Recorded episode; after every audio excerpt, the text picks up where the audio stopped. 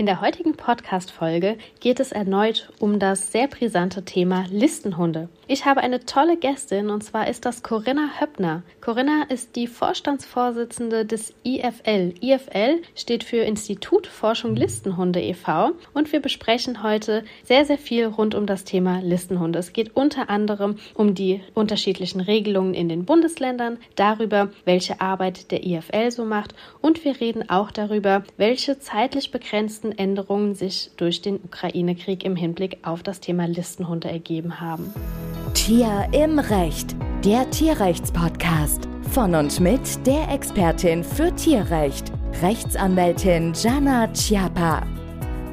Hallo und herzlich willkommen zu einer weiteren Podcast-Folge. Heute soll es nochmal um das Thema Listenhunde gehen. Es ist jetzt die zweite Folge zu dem Thema. In der ersten Folge habe ich euch ein bisschen was zu den Basics zum Thema Listenhunde und zu der allgemeinen Problematik erzählt. Heute starten wir mit einer weiteren Folge. Ich habe heute eine tolle Gästin bei mir und zwar ist das die Corinna Höppner. Corinna ist Vorstandsvorsitzende des Institut Forschung Listenhunde e.V., kurz IFL.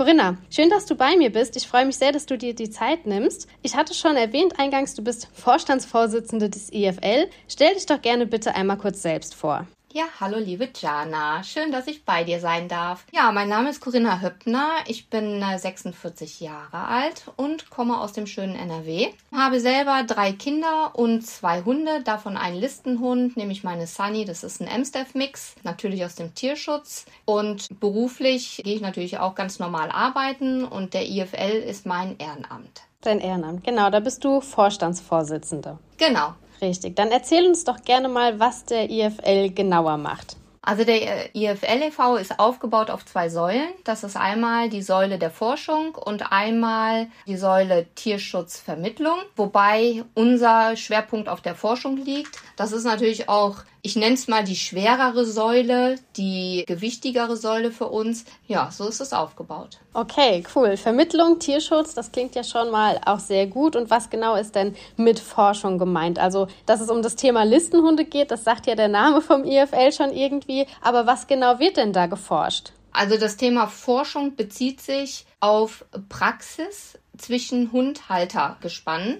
Wir sammeln da Ergebnisse, zum Beispiel in unserem ersten Forschungsprojekt, was wir laufen haben, unserem Sozialtest, wo es darum geht, aufzuzeigen, dass die Listenhunde genauso einen Sozialtest bestehen können wie der normale Retriever oder Labrador zum Beispiel. Da sammeln wir halt eben die ganzen Ergebnisse und stellen das nachher gegenüber und mit diesen Ergebnissen möchten wir gerne in die Politik gehen und da auch aufzeigen, halt wie gerade schon gesagt, dass die Listenhunde halt durchaus auch in der Lage sind, so einen sozialen Test zu bestehen. Die sind ja prinzipiell sowieso schon mehr im Fokus, weil sie in vielen Bundesländern einen Wesenstest bestehen müssen, was der in Anführungszeichen normale Hund nicht muss. Ja, und das ist nochmal so ein erweiterter Test, der mehr Richtung Kinder, Jugendliche, alte Menschen, Bürohunde, ja in diese Richtung halt eben geht. Das heißt, letztlich zielt die Forschung darauf ab, darzustellen, dass Listenhunde eventuell diese besondere oder Sonderbehandlung, die sie haben in Deutschland, gar nicht ja, rechtfertigen. Genau. Und Ziel ist es letztendlich dann, deutschlandweit eine einheitliche Hundeverordnung zu erwirken, nicht die Rasseliste prinzipiell abzuschaffen, weil da haben wir im Thema Vermittlung oder ja in der Säule Vermittlung natürlich viel mit zu tun mit Bundesländern, wo es auch keine Rasseliste gibt. Da gibt es genauso Problematiken wie in den Bundesländern, wo sie ganz verboten sind. Ja, und das ist halt eben das Hauptziel wirklich mit diesen Forschungsergebnissen da etwas deutschlandweit zu erreichen. Das heißt, der IFL hat eigentlich eine ziemlich klare Positionierung zum Thema Listenhunde. Ja, also für uns ist der Listenhund genauso ein normaler Familienhund wie der Dackel oder der Pudel oder was auch immer für eine Rasse, wenn er denn richtig geführt wird. Aber auch das gilt halt eben wirklich für alle Rassen weil letztendlich ist jede Rasse irgendwann mal für einen bestimmten Zweck gezüchtet worden. Ob es jetzt der Hütehund ist oder der Jagdhund. Und so ist es halt eben auch mit dem Kampfhund. Werden sie richtig geführt? Sind sie in den richtigen Händen? Ist es das richtige Hundhaltergespann? Dann können es auch ganz normale, tolle Familienhunde sein. Das zeigt sich ja, die allermeisten Vorstände zum Beispiel vom IFL haben ja auch selber Listenhunde, oder? Genau. Also ich glaube, es ist keiner dabei, der keinen hat Beim Vorstand, ne? Bei den ja. Beiräten schon. Da kann ich ja aus eigener Erfahrung sprechen. Ich bin ja auch Beirätin im IFL und ich habe ja einen Berner Sennenhund. Also dementsprechend finden sich da ja auch ja, Menschen, die zum Thema Listenhund eine klare ja, Vorstellung und Ansicht haben, ohne unbedingt auch selber einen Listenhund zu haben, ne? Genau. Das ist ja auch toll, dass Hundehalter übergreifend füreinander einstehen. Genau wie jetzt unser Fest, was wir machen, unser allererstes Listimania. Da sind ja auch alle willkommen. Also ob mit Hund oder ohne und auch einfach mal, um sich ein Bild machen zu können zu diesen Hunden, weil da werden viele von uns auch mit Hund da sein. Listimania, das ist das Festival, da kannst du gerne auch noch mal was zu erzählen. Das ist am 2. Oktober diesen Jahres, ne? Genau, richtig. 2. Oktober, das ist einmal unser Geburtstag, unser zweijähriges Bestehen. Wir haben uns ja am 3. Oktober 2020 gegründet. Genau, und Listimania ist jetzt unser erstes eigenes Listenhundefest und das findet in Erkrath auf dem Platz vom André Vogt statt kennt der eine oder andere vielleicht auch aus dem Fernsehen. Der hat uns den Platz zur Verfügung gestellt. Ja, und da geht es halt wirklich rund ums Thema Listenhund, aber auch um alle anderen Hundehalter oder Hunderassen sind alle herzlich willkommen. Und da wird es natürlich neben Speis und Trank und Musik viele Aufführungen geben. Ja, die Jana ist ja auch dabei und hält einen Vortrag zu verschiedenen Listenhunde-Themen deutschlandweit. Und ja, es wird einen Listimania Award geben. Es wird der Sozialtest vorgestellt. Der Jochen Bendel wird das Ganze mit moderieren. Und es gibt viele tolle Sachen zu kaufen. Sind da Hundehalter dann auch mit Hunden erwünscht, ja?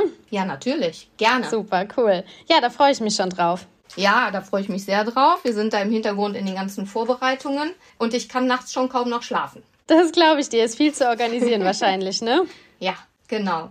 Der IFL ist auch Mitglied im Deutschen Tierschutzbund. Ne? Möchtest du uns mhm. vielleicht dazu noch was sagen? Ich denke mal, der Deutsche Tierschutzbund ist ja definitiv eigentlich nahezu jedem Tierinteressierten und vielleicht Hundehalter irgendwie doch ein Begriff. Genau, also wir haben damals den Antrag gestellt beim Deutschen Tierschutzbund, wurden auch sehr engmaschig und sehr streng überprüft. Das Ganze hat auch knapp ein Jahr gedauert, bis wir dann dann endlich aufgenommen worden sind. Wir mussten unser ganzes Programm vorstellen und der Deutsche Tierschutzbund hat sich noch bei anderen Vereinen über uns erkundigt. Ja, und letztendlich haben wir es dann geschafft, da sind wir auch ganz stolz drauf. Warum wollten wir unbedingt Mitglied werden im Deutschen Tierschutzbund? Weil es einfach eine viel größere Reichweite hat und weil der Deutsche Tierschutzbund auch für die Listenhunde einsteht. Und damit haben wir einfach noch viel mehr Möglichkeiten, da wirklich auch in der Politik was zu erreichen.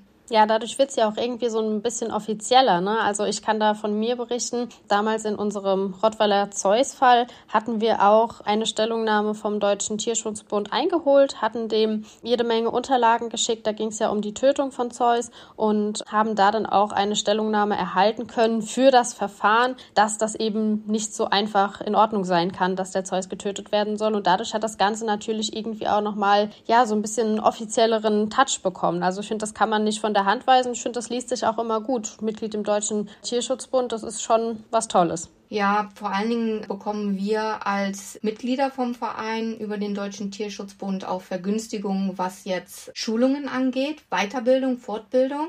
Das finde ich auch sehr gut. Das macht auch sehr viel Spaß. Da haben zum Beispiel die Steff, die im Vorstand ist, also Stefanie Schubert und ich unseren Tierschutzberater vor kurzem gemacht um da für den Deutschen Tierschutzbund bei Tierschutzfällen helfen zu können. Ja, und wir haben es auch schon einmal gebraucht, dass wir die Rechtsabteilung vom Deutschen Tierschutzbund involviert haben. Da warst du ja auch mit involviert. Da hat in der Gemeinde in NRW hat es zu Unstimmigkeiten geführt in der Vermittlung. Und ja, da waren wir ganz froh, dass wir den Deutschen Tierschutzbund fragen konnten, wie er dazu steht, was wir machen sollen und natürlich, dass wir dich an unserer Seite hatten. Und letztendlich ist es ja sehr positiv ausgegangen. Ja, das stimmt. Das Thema Listenhunde ist ja auch einfach irgendwie ein Dauerbrenner. Dauerbrenner in allen möglichen Konstellationen, gerade wenn es um die Haltung geht. Du hast gerade aber auch schon das Thema Mitgliedschaft angesprochen. Im IFL kann man auch Mitglied werden. Ne? Was bedeutet das denn konkret? Also es gibt drei Möglichkeiten der Mitgliedschaft. Das ist einmal das normale passive Mitglied, wo wir natürlich die Mitgliedsbeiträge für unsere ganzen Projekte nutzen können. Sehr wichtig. Dann genauso wichtig sind die ehrenamtlichen Mitglieder, die uns unterstützen können, zum Beispiel jetzt in so einer Festplanung oder wenn wir auf Messen oder Tierheimfeste gehen und Stände machen zum Thema Aufklärung rund um die Listis. Da brauchen wir Leute, die Ahnung haben und die Lust haben, auch da ehrenamtlich mal ein Wochenende zu opfern, in Anführungszeichen, in unserer Auktionsgruppe. Wir müssen immer wieder Spendenanfragen rausschicken und ähm, natürlich die Leute informieren in den Social-Media-Bereichen. Also der ehrenamtliche Bereich ist riesig und umso mehr wir sind, umso mehr können wir auch erreichen. Ja, und dann letztendlich gibt's Forschungsmitglieder, aber dieser Bereich Forschung, der wird ganz klein gehalten, der wird extremst überprüft und aktuell haben wir drei Forschungshunde, drei Forschungsmitglieder und das wird auch erstmal so bleiben, weil dieses Thema Forschung einfach viel zu komplex ist. Das muss richtig ausgebaut sein, das muss richtig laufen, bevor wir da noch mehr Leute mit aufnehmen können. Mhm. Du hast gerade schon Auktionen angesprochen. Vielleicht möchtest du den Hörern auch nochmal erklären, was du gemeint hast. Also der IFL ist ja auch auf Social Media sehr aktiv, Instagram vor allen Dingen, aber auch Facebook. Ne? Und was hat es denn da mit den Auktionen auf sich? Das ist eine Sache ja nur unter vielen, die der IFL auf Social Media macht, oder? Genau, also wir haben eine Auktionsgruppe und in dieser Auktionsgruppe starten wir zwei, drei, viermal im Jahr für den Verein Versteigerungen. Was wir mit den Geldern machen, wir unterstützen bei unserer Säule Tierschutz halt eben kranke Hunde in Tierheimen, wo die Tierheime selber einfach nicht die finanziellen Mittel haben oder auch schon mal die eine oder andere Privatperson, die sich aus welchen Gründen auch immer die Tierarztrechnung nicht leisten kann. Ja, und uns selber halt auch, ne, weil auch wir brauchen Gelder für unsere Pflegehunde zum Beispiel. Wir haben ja jetzt ein, vor nicht ganz allzu langer Zeit einen Wurf Listenhund-Mixe mit Mama aufgenommen aus einem Tierheim. Und ja, da hatten wir leider einen kleinen Unfall auf der Pflegestelle. Da war eine Notoperation nötig und einer von den Welpen eine Granne ins Maul zugezogen und auch da war eine Notoperation möglich. Also das ist ja nicht so, wie es nach außen immer scheint im Thema Vermittlung, man nimmt Hunde auf und ja, die finden sehr schnell ein neues Zuhause, sondern viele sitzen lange auf Pflegestellen, haben Krankheiten, müssen operiert werden und wir haben es ja alle mitbekommen, die Tierarztgebühr ist gestiegen. Und das betrifft natürlich auch uns Vereine. Ne? Und genau für solche Sachen, für Futter, dann braucht man mal ein Bett auf der Pflegestelle. Dann müssen unsere Pflegestellenversicherungen bezahlt werden. Also es ist ganz viel Kleinkram im Hintergrund, der Geld kostet. Ja, und dafür machen wir diese Auktionen und das ist auch tatsächlich eine unserer Haupteinnahmequellen. Viel mehr haben wir nicht. Wir sind gemeinnützig und wir sind auf Spendengelder einfach angewiesen. Das heißt, Auktion bedeutet, ihr kriegt Gegenstände gespendet und könnt die dann über Social Media versteigern, über irgendwelche Live-Sessions und die Gelder, die ihr dann einnehmt, die werden dann eben verwandt für die Dinge, die du gerade geschildert hast. Genau. Was so sind das aus. so für Gegenstände? Also für was habt ihr da Verwendung? Sind das immer Sachen, die irgendwie im Zusammenhang mit Hunden stehen oder hast du da vielleicht mal ein Beispiel? Nee. Also das ist ganz kunterbunt. Das ist das Hundebett, das Hundehalsband nach Maß oder der Regenmantel nach Maß oder das Türschild, die Leckerchenbox. Also das alles mit dabei. Auch wir hatten jetzt letztens mal von, äh, von einer Firma einen Schuh, wo man sich dann Airbrush drauf machen lassen konnte, nach eigenen Vorstellungen, sowas, eine Futterbar. Also alles, was gespendet wird, können wir auch zu Geld machen. Okay, super. Das finden ja sich immer Abnehmer. Das klingt ja relativ vielfältig und unbegrenzt. Also nicht nur, ja, auch Mode so ein bisschen, ne? Da finden sich bestimmt immer Abnehmer. Also ich werde auf jeden Fall den Hörern auch mal den Link zur Website vom EFL in die Show Notes packen. Und zum Thema Website, ich habe vorab nochmal auf der Website mich ein bisschen umgeschaut und habe gesehen, dass ihr auch eine eigene Rubrik habt, auf der ihr die einzelnen Landeshundegesetze abgedruckt habt. Das ist mir natürlich als Juristin sofort ins Auge gestochen weil das auch für mich ja eine gewisse Relevanz hat. Was ist denn der Grund, warum ihr die bei euch auf der Website veröffentlicht habt? Also ich kann ihn mir denken, aber will, vielleicht willst du dazu noch mal kurz was erklären. Letztendlich ist es ja das, was ich eben schon aufgezählt habe, nämlich dass es deutschlandweit leider nicht einheitliche Hundeverordnungen gibt. Jedes Bundesland macht seine eigenen Gesetze und innerhalb der einzelnen Bundesländer macht auch teilweise jede Gemeinde ihr einzelnes Ding und legt das Gesetz auch gerne so aus, wie sie es gerne hätte. Und dafür haben wir halt diese Rubrik erstellt. Die ist damals auch anwaltlich überprüft worden von unserer anderen Vereinsanwältin, von der Sandra Schumacher. Ja, und wir versuchen sie auch aktuell zu halten, damit, wenn jetzt der Interessent da ist, der sich den Listenhund gerne anschaffen möchte, auch einfach mal draufklicken kann und direkt auf der Seite des Bundeslandes ist und mal wirklich lesen kann, was muss ich für Voraussetzungen erfüllen, was brauche ich, darf ich überhaupt, weil es gibt ja auch Bundesländer, wo sie ganz verboten sind. Und auch da haben wir leider immer wieder, wie alle anderen Vereine, die sich auf Listenhunde spezialisiert haben, die Thematik, dass durch Pseudorassen und sowas erzählt wird, den Hund, den dürft ihr euch holen, ist überhaupt kein Problem, der steht nicht auf der Liste,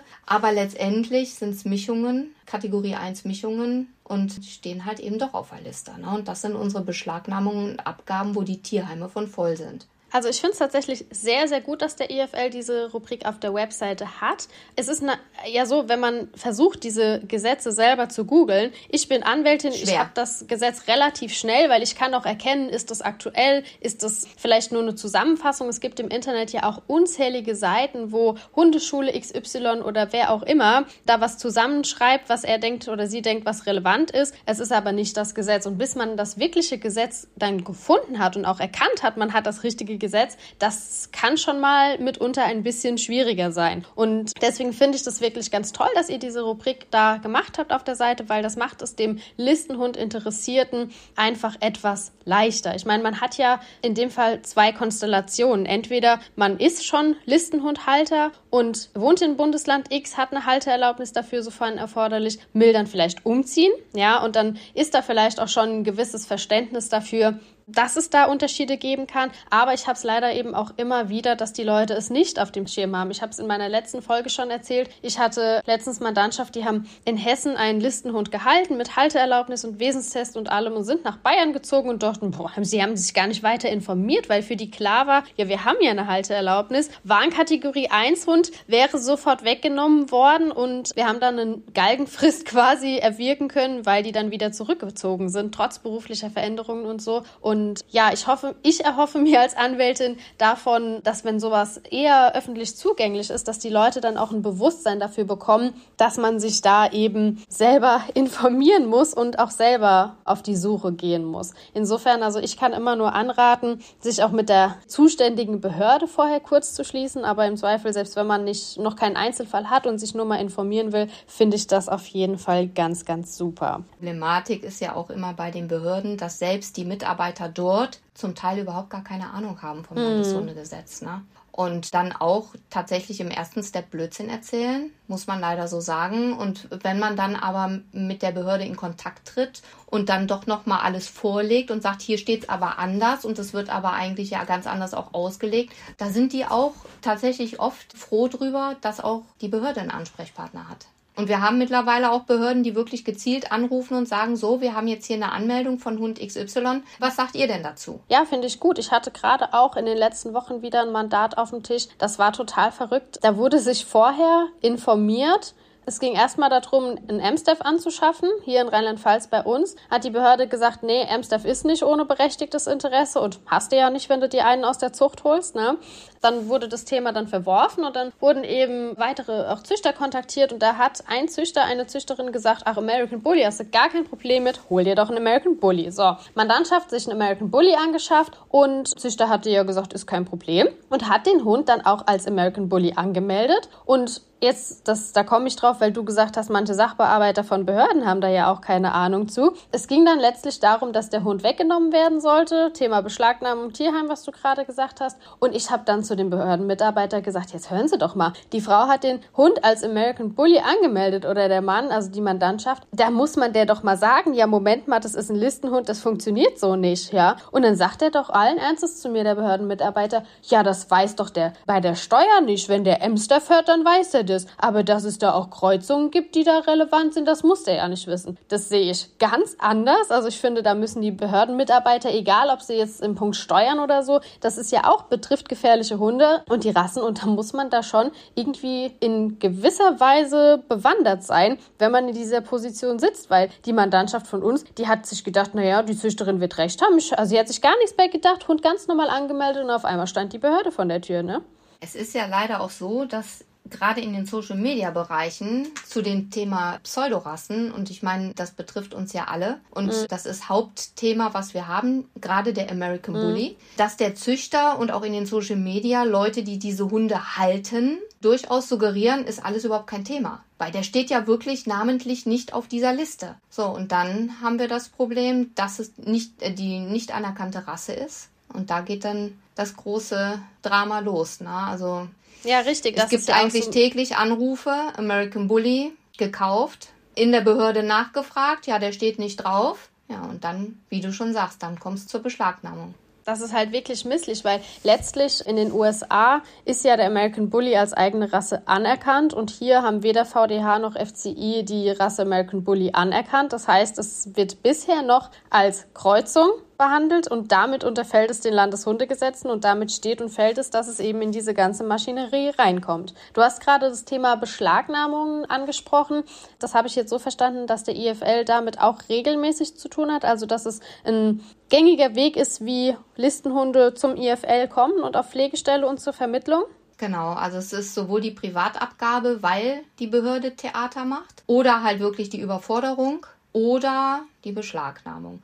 Und wir haben anfangs, als wir uns gegründet haben, das Thema Vermittlung ganz ausgeschlossen, haben gesagt, nee, weil wir kommen alle aus Vermittlungsvereinen und wollten ja doch in eine andere Richtung gehen. Ja, und haben dann den Tierheimen angeboten, angefangen mit dem Tierschutzverein München, Vermittlungshilfe zu leisten, weil es einfach auch da so ist, die Pfleger und Mitarbeiter an solchen Tierheimen können dieses ganze Spektrum Listenhunde gar nicht leisten. Ne, die ganzen Landeshundegesetze, die Anrufe zu den Behörden, die Vorkontrollen, die Gespräche wirklich mit den Interessenten, was muss ich alles vorweisen, um so einen Hund bekommen zu können und so weiter. Und die waren sehr froh, dass dass wir das Thema dann aufgenommen haben und das gemacht haben. Mittlerweile sind es einige Tierheime, für die wir arbeiten und das machen. Und da aber die Anfragen auch bei uns ja doch sehr hoch waren und immer wieder, Mensch, könnt ihr nicht auch aufnehmen? Und dann habe ich mal einen auf Pflege genommen, dann hat mal ein anderer Vorstand einen auf Pflege genommen und dann haben wir gesagt, so komm, wir machen jetzt auch unseren Paragraph 11, dass wir Notfälle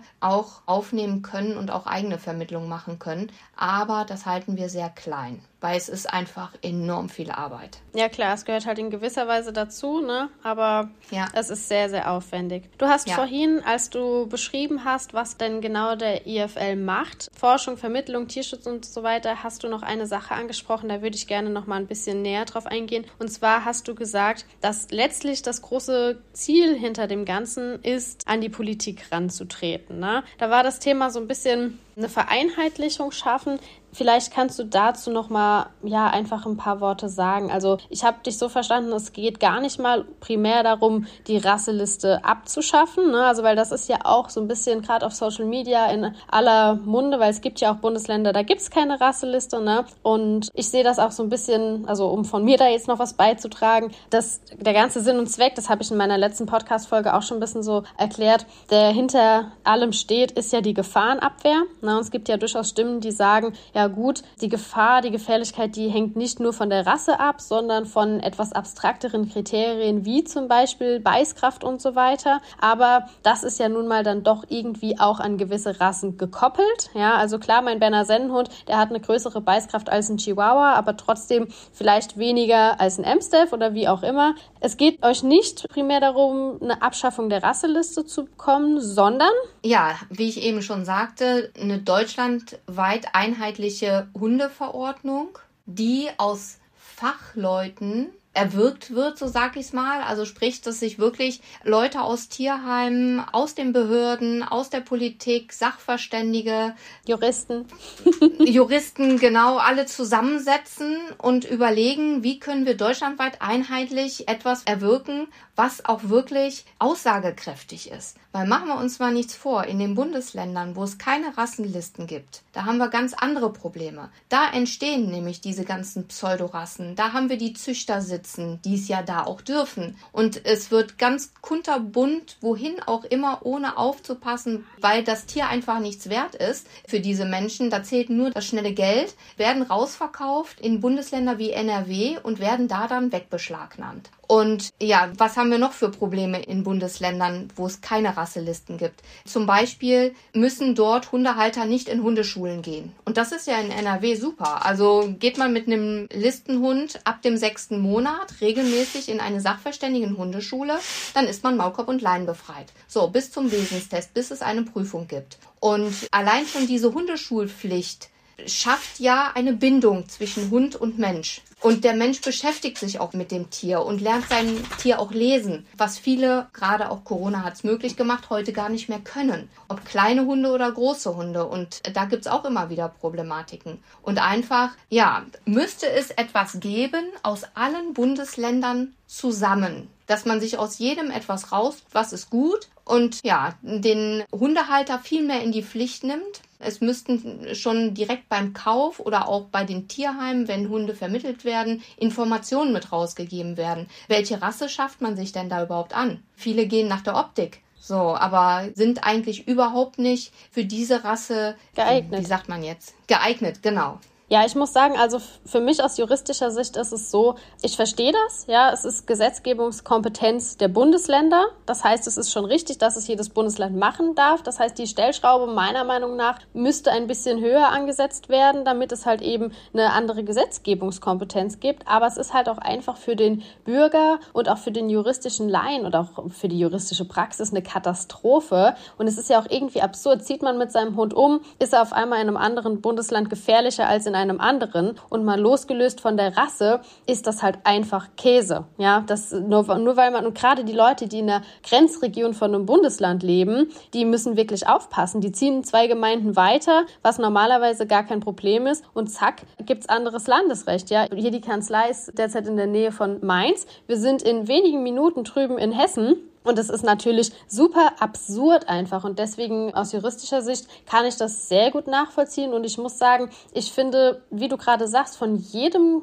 Landesgesetz sich so ein bisschen die Rosinen rauszupicken, wäre wirklich optimal. Also ich finde es zum Beispiel super wichtig, auch, dass der Mensch nachweist, dass er gewisse Kenntnisse und Fähigkeiten hat, was Hunde angeht. Also sowas wie einen kleinen Hundeführerschein für jeden oder so, da würde auch schon direkt mal ausgesiebt. Nicht nur was die Listenhunde angeht, sondern generell was Hundeanschaffungen angeht. Und das würde schon sicherstellen, dass jemand, der sich einen Hund zulegt, vielleicht, also eigentlich egal welche Rasse, dass der mit einer gewissen Ernsthaftigkeit daran geht und Verantwortung und weiß, dass er ja da eine Verantwortung sich auferlegt in dem Moment, ne? Also was ich zum Beispiel hier in NRW sehe, man muss ja für den Listenhund einen speziellen Sachkundenachweis ja, für den gefährlichen Hund ablegen. Ganz ehrlich, der ist totaler Quatsch weil es sind 100 Fragen, ja, die kann ich mir im Internet angucken, die lerne ich auswendig. Auch die Fragen und Antworten sind nicht unbedingt schlüssig. Also sprich, ich lerne einfach nur das, was die angekreuzt haben möchten, auswendig, aber es bringt mir kein Fachwissen. Das ist wiederum in anderen Bundesländern deutlich besser, weil da geht man hin und sagt so, wenn der Hund da ist, dann hast du zwei, drei Monate Zeit und dann machen wir einen theoretischen Test mit dir und einen praktischen Test mit dir. Also, wie du schon sagst, die Rosinen rauspicken und gucken, wo ist mein Profit da, in welchem Bundesland habe ich welchen Profit, was ist da wirklich sinnvoll und dann auch nicht auf die Rasse bezogen, sondern für jeden Hundehalter. Und dann kann man ja durchaus hingehen und sagen, so holst du dir einen Hütehund, dann musst du noch Test XY machen. Holst du dir den Kampfhund, dann musst du noch den anderen Test für diese Rassen ablegen. Auch da kann man ja noch mal differenzieren. aber das sollten wirklich Leute sein, die selber solche Hunde haben, die mit solchen Hunden arbeiten, die sich juristisch auskennen, die da in einer großen Gruppe etwas gemeinschaftlich erarbeiten. Und die auch einfach die Eigenarten der Rassegruppen kennen. Ja, also wenn du sagst Hütehund, klar, da muss man einfach mit Sinn und Verstand rangehen und schauen, dass unterschiedliche Hunde und Rassen gebündelt auch unterschiedliche Führung brauchen und Auslastung auch. Ne? Ich würde gerne jetzt noch zu einem kurzen abschließenden Thema kommen. Und zwar gab es ja durch die ja, Ereignisse in der kürzlichen Vergangenheit, durch den Ukraine-Krieg durchaus einen zeitweisen Umbruch zum Thema Listenhunde. Es war ja so, dass die flüchtenden Personen, die Flüchtlinge aus der Ukraine teilweise Listenhunde mitgebracht haben oder auch einfach Listenhunde mit rübergebracht und gerettet wurden, die irgendwie freilaufend waren und so weiter. Ne? Und da gab es ja in Deutschland eine Übergangsregelung dahingehend, dass da begrenzte Halteerlaubnisse ausgestellt werden. Und da hat der IFL mit Sicherheit ja auch einiges von mitbekommen. Ne? Also für mich als juristischer Sicht ist es tatsächlich so, dass ich das extrem begrüßt habe, weil man, finde ich, daran ja gesehen hat, dass es Möglichkeiten gibt. Das heißt, selbst das sehr strenge Bayern, wo es Kategorie 1 Listenhunde gibt und 2 Kategorie 1 absolutes Halteverbot, ja, die konnten mit begrenzter oder zeitlich beschränkter Halteerlaubnis gehalten werden, was ja dann doch irgendwie zeigt, dass es möglich ist. Und für mich besteht da so ein bisschen die Hoffnung, ich meine, klar, das wird jetzt teilweise schon wieder kassiert und diese zeitliche Begrenzung, da ist die Grenze jetzt wohl auch schon erreicht. Das heißt, da gibt es jetzt Probleme in Einzelfällen. Aber für mich ist das so ein bisschen die Hoffnung, dass es da doch jetzt vielleicht mal ein Bewusstsein dafür gibt, dass es auch anders geht. Ne? Ja, genau diese Hoffnung haben wir auch. Und wir haben ja drei Fälle, nenne ich es jetzt mal, ähm, wo wir Hilfe geleistet haben mit ukrainischen Flüchtlingshunden.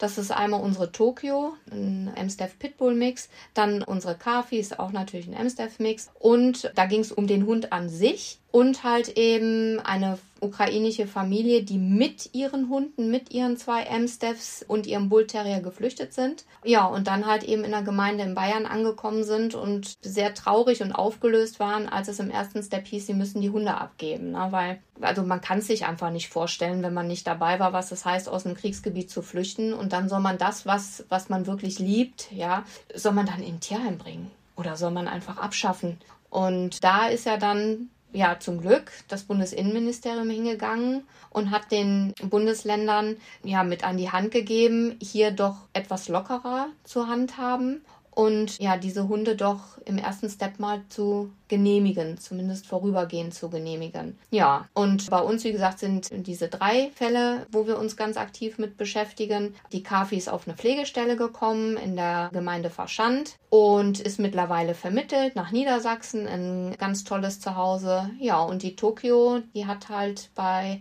einer Familie auch in Bayern einen ganz tollen Pflegeplatz bis Ende des Jahres jetzt genehmigt. Ja, und da sind wir halt eben aktiv dran. Mal schauen, wie da so das Ganze weitergeht.